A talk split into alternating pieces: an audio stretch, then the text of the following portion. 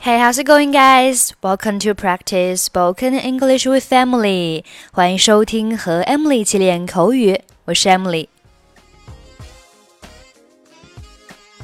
在国外购物，如何向售货员描述想要买的东西呢？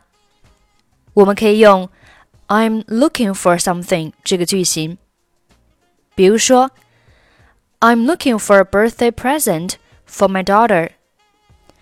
我想给我女儿选一件生日礼物。Look for 表示寻找，在这里可以翻译为买。我想给我女儿买一件生日礼物。I'm looking for a birthday present for my daughter.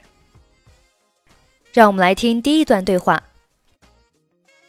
早上好，能帮您做什么吗？Good morning.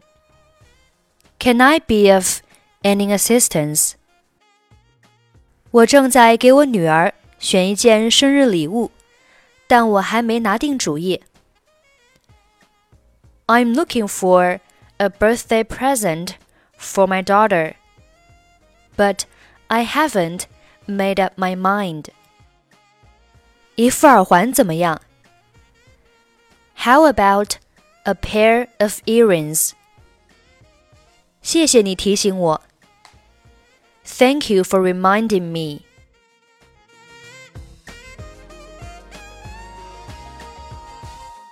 我们来看第二种表达。I'm trying to find a wedding anniversary gift for my wife. 我正在给我的妻子挑一份结婚周年的礼物。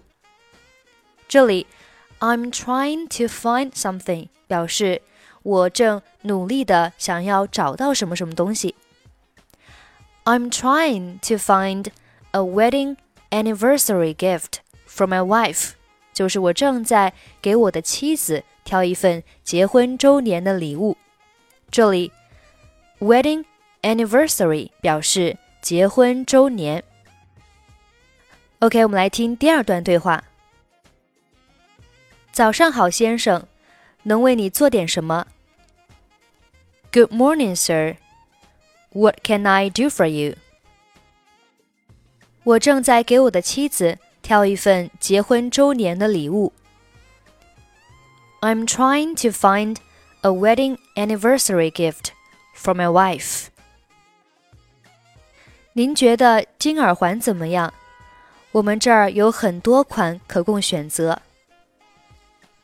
how do you like the gold earrings? We've got a wide selection of them. 好主意，让我看看。That's a good idea. Show me some, please.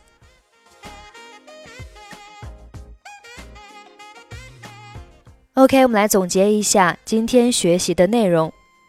向售货员描述想要买的东西。